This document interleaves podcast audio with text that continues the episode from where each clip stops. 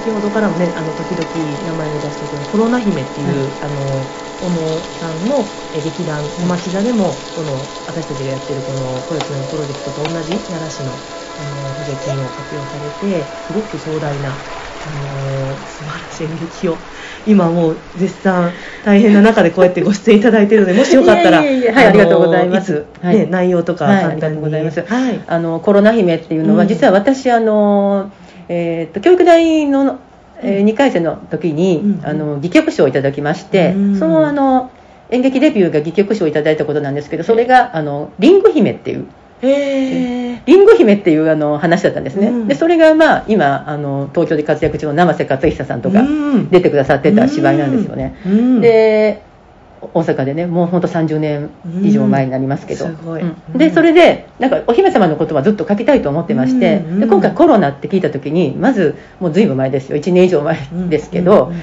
クラウンが元になってますよね。ね冠王冠ね。でそしたらあコロナ姫っていうもうそこからパッと浮かんでもうコロナ姫って出たらあとはもう私は妄想好きなのでもうどんどんどんどん話がもうはーっとなって、まあ、いつものようにあの好きなことはあっという間に書けるんですけど それで書いたわけです。うん。でやっぱりねあのまあ、世界の分断がいろいろ言われてますよね、今、本当に,、ね本当にひどくてね、うん。うん。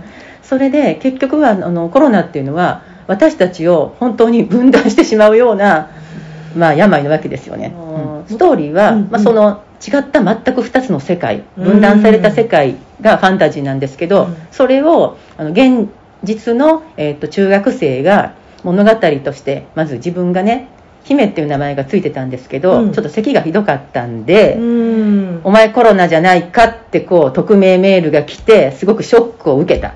そしてそれによってだけど昔私はおばあちゃんと一緒にお話を書いたことで楽しかったってことを思い出してじゃあ私はその言われたコロナ姫で物語を書こうと思ってコロナ姫って読んだら劇中に幕が開くと分断された2つの世界でコロナ姫ともう一つのコロナ姫じゃない世界が見えるというもう今聞いてるだけで鳥肌おが話ですが大変なんですよ作るのは 言うのはね 聞くのはもうすごいなって思うだけでいいけどこれ実際形に自分のこうファンタジーをまず台本脚本にしてうんそれを役者さんに伝えて思いとかその軸を。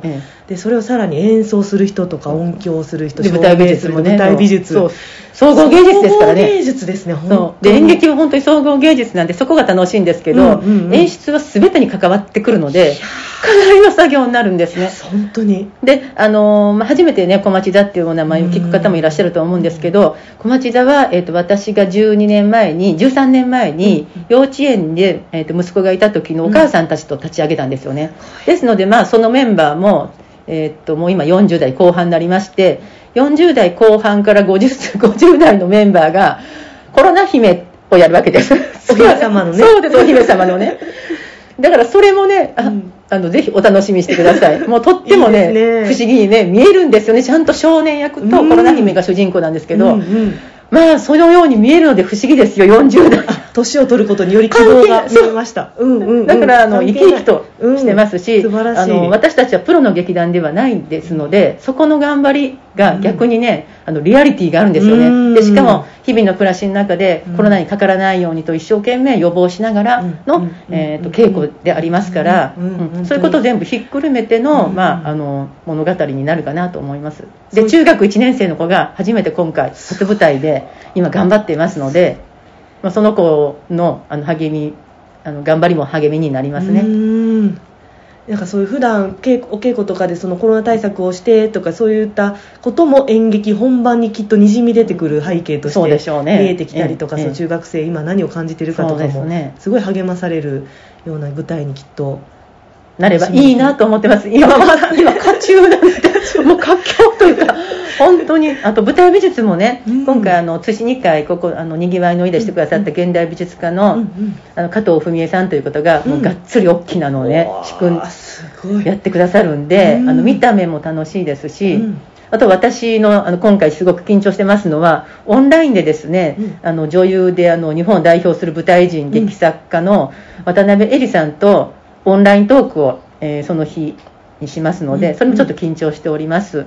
えー本番が3月6日の、えー2時から奈良町センターですので、えーよろしければお願いします。当日はただあの、当日券は発行しておりませんので、ご予約を、はい、ご予約を、はい。はい。このあの声の上がってるあの URL のところにあのリンクを貼らせていただきますので、はいありがとうございます。そちらからぜひご購入などをよろしくお願いいたします。はいありがとうございます、はい、楽しみにしてます。ははいい、大変かと思いますけれども、はい、本当にこれからも奈良の文化、日本のね文化芸術、少しずつ盛り上げていっていければと思いいます。、若いあなたたちが本当に頑張ってください。先頭をはい引っ張っていただけたら、いいえです。はいはい、これからもよろしくおはい、願いいたします。今日はありがとうございました。今日はありがとうございました。はいありがとうございますありがとう。ございます。